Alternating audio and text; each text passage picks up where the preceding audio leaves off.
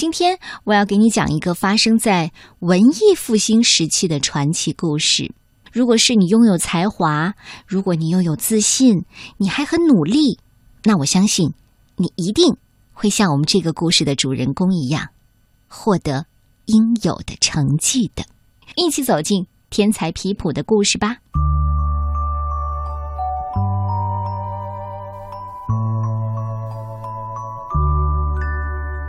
这是一个发生在文艺复兴时期的传奇，讲述了建筑师、工程师菲利波·布鲁内列斯基和他最知名的杰作——圣母百花大教堂穹顶的故事。一起走进圆顶怪杰，这是佛罗伦萨最美教堂诞生记。作者是来自美国的崔西·福恩，以及西班牙的保。埃斯特拉达，葛言翻译，清华大学出版社出版。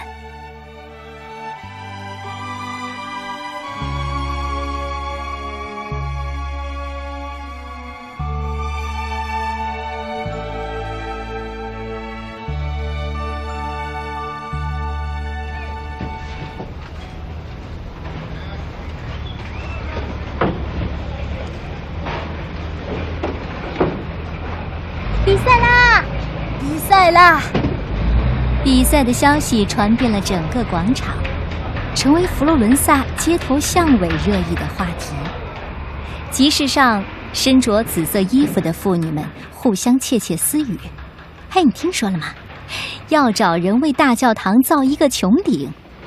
哦，是啊，比世界上任何穹顶都要大。”织地毯的工匠们一边穿针引线。一边议论，陶工们看着手中慢慢渗出的粘土，感叹：“哎，奖金有两百块弗罗林金币呢。”很快，这消息就传进了菲利波·布鲁内列斯基的耳朵里。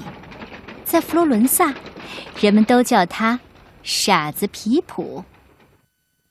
当他听说这场比赛的时候，他确信。自己等待多年的机会终于来了。这皮普本是一名金匠，他能灵巧的把黄金加工成雪花般精致的工艺品，把珠宝切割的像太阳一样闪闪发光。但是他并没有用这些好手艺来制作人见人爱的工艺品。反倒是成天设计一些奇怪的、没人需要的机器，要么就是画些无人问津的稀奇古怪的建筑图纸。这些东西都太怪了，就像皮普自己。皮普暗自想：如果我能赢得这场比赛，那人们就再也不会叫我傻子皮普了。皮普在街头思考着穹顶的建造方案。这时候，有人叫住他了：“皮普，是老伦佐·吉伯蒂。”老伦佐笑着，嘴咧得跟阿诺河一样宽。“哎呦，看你急急忙忙的干嘛呢？过来聊聊你对穹顶设计的想法。”皮普听见，停下脚步。老伦佐是佛罗伦萨最有名的雕刻家，他可从来没有把皮普放在眼里，还嘲笑过他呢。您有您的高见，我有我的想法，还是让评委来定夺吧。哼，皮普，你这个傻子！老伦佐讥讽道，脸上的笑容瞬间消失了。你活得可真像个隐士。穿得像个乞丐，身上的味道像猪一样臭，没人会给你干活的，啊，哪怕是造一个破窝棚。皮普下定决心，一定要证明给老伦佐看，他是错的，让他好好的瞧瞧自己的实力。可穹顶该如何建造？这个问题已经困扰意大利的建筑家们一百多年了。怎样才能既不破坏大教堂的美观，又能撑起如此硕大的穹顶？怎样才能在沙浆干之前让穹顶不倒塌？怎样才能让好几吨重的大理石从采石场运送到大教堂这里？还有，怎样才能把这么沉的大理石抬到教堂的顶端呢？这个任务，只有天才才能完成，简直太适合我了。皮普心花怒放的画着他的图纸。皮普用了几周的时间，精心准备着比赛。他在图纸上画了高高的柱子、坚固的墙壁、优雅的拱泉和弯曲的穹顶。他仔细的测量了每扇窗户、每块砖、每条木板的确切尺寸。他刻画出的石块拼接起来严丝合缝。他调制出的混合泥浆坚固的足以抵御地震的侵袭。皮普用功的画着图纸，计算着尺寸，雕刻着模型。随着时间的推移，他越来越坚信，自己已经解开了困扰建筑师多年的穹顶建造难题。没有一个参赛者，包括老伦佐，能够想到比他更好的办法。现在，皮普已经准备好了。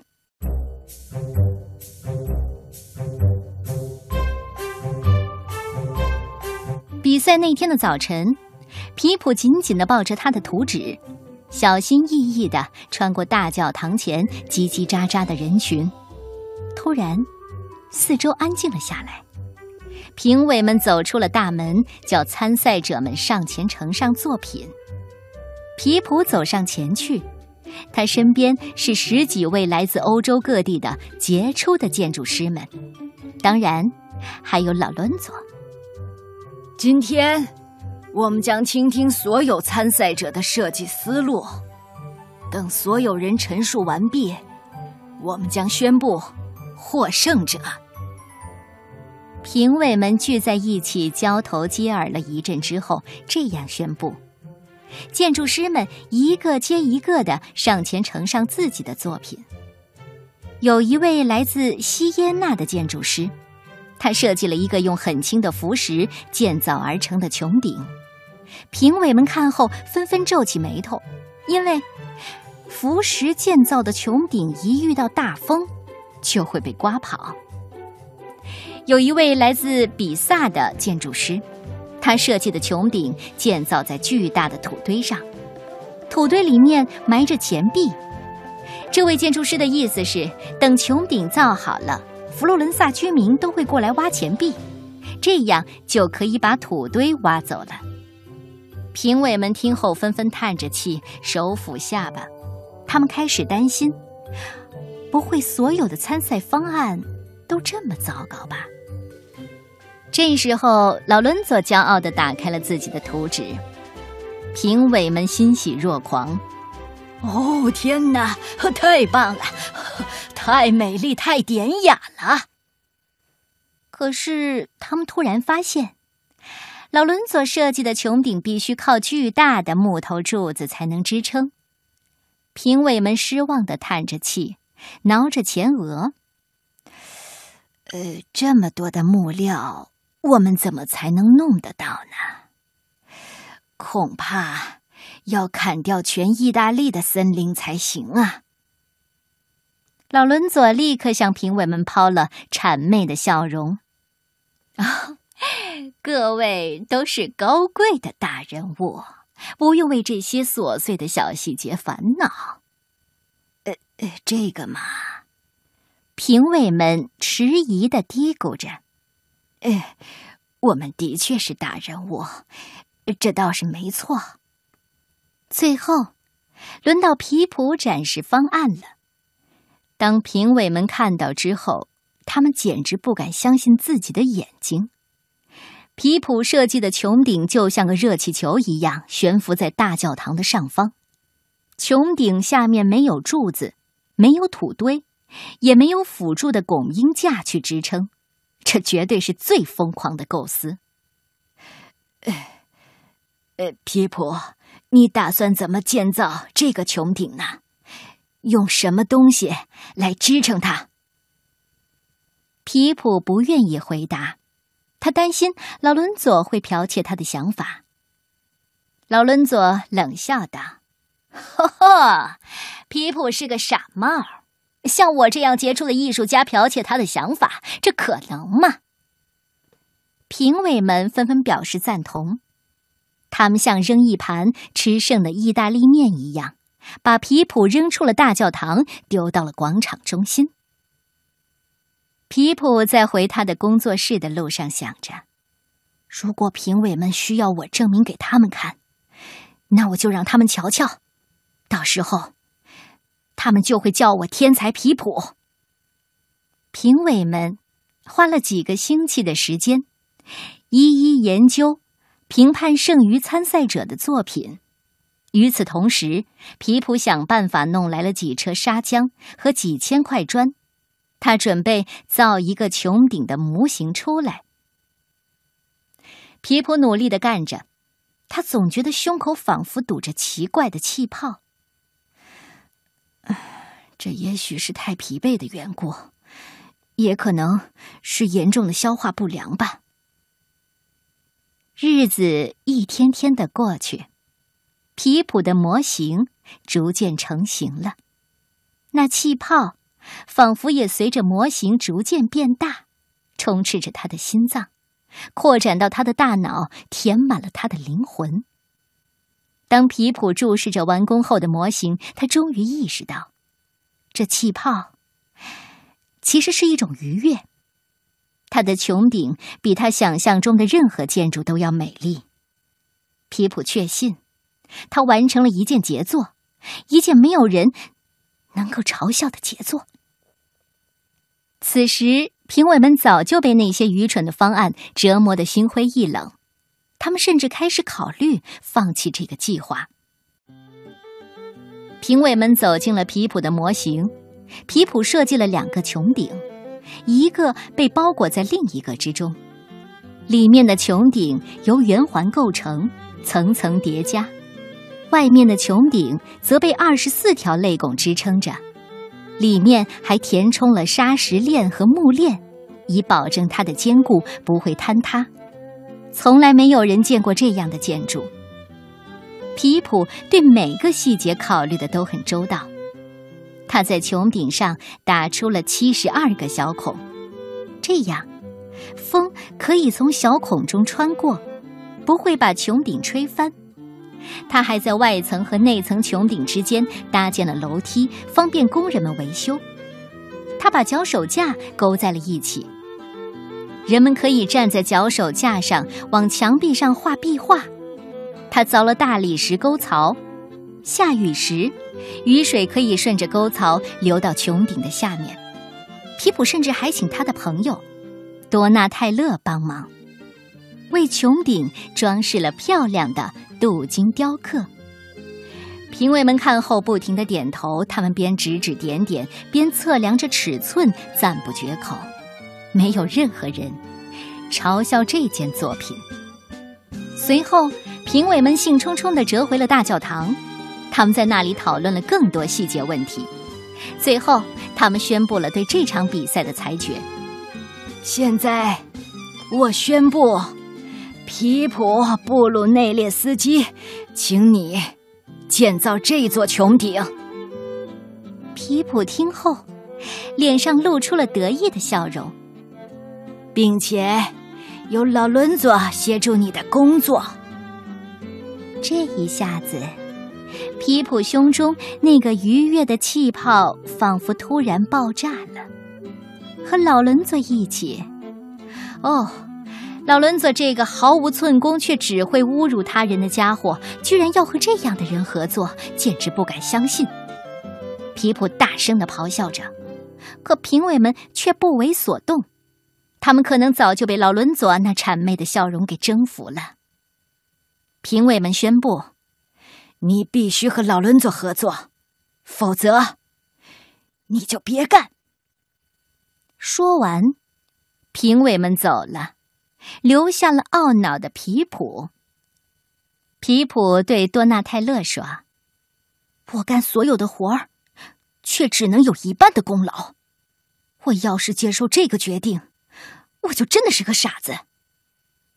多纳泰勒提醒道：“哎，我说，你不能放弃你的穹顶。”几天之后，皮普的怒火终于冷却了下来。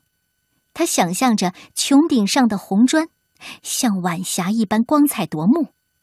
他想象着自己站在穹顶阴凉的影子下，想象着这样的杰作闪耀于佛罗伦萨的上空，就像一顶皇冠。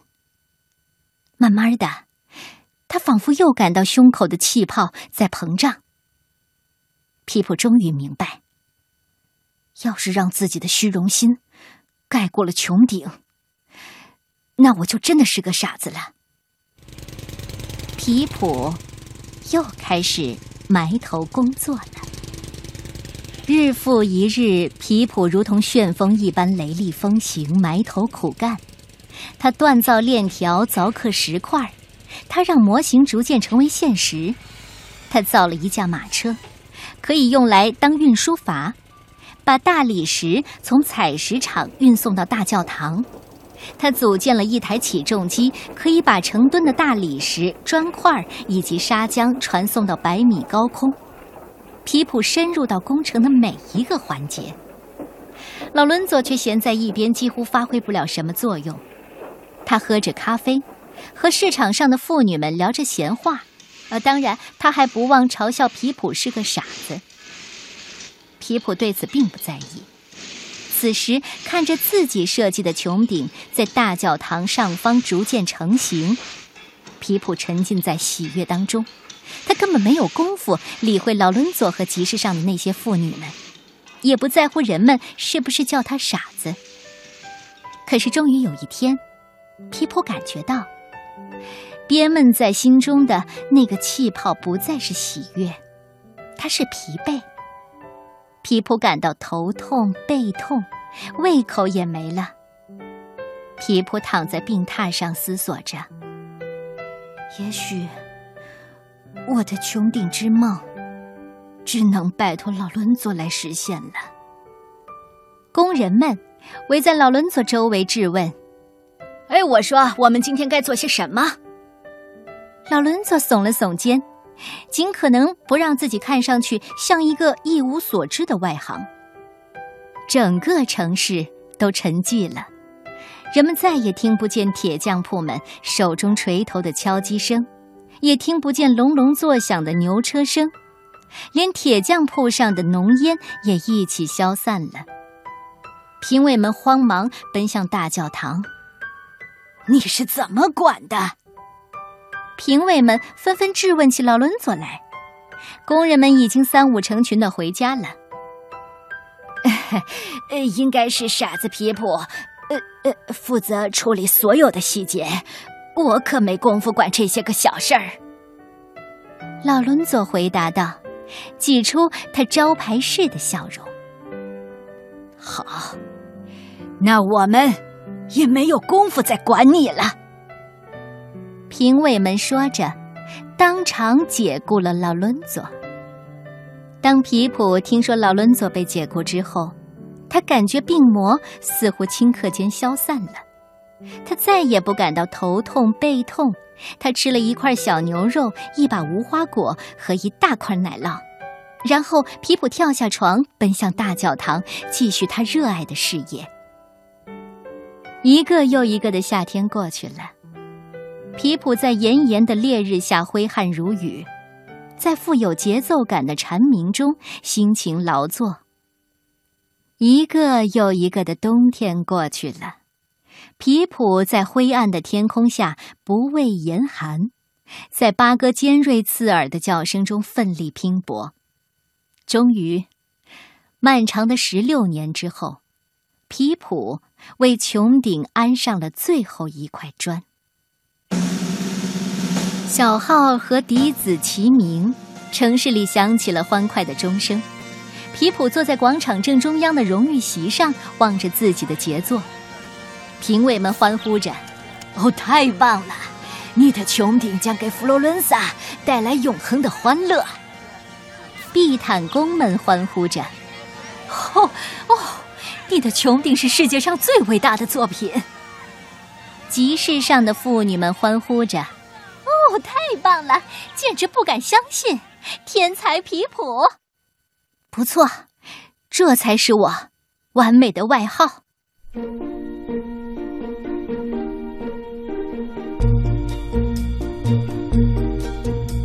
圆顶怪杰，这是一个真实的故事。人们称为皮普的菲利波·布鲁内列斯基，出生于一三七七年，成长于雄伟的佛罗伦萨圣母百花大教堂声名鹊起的时代。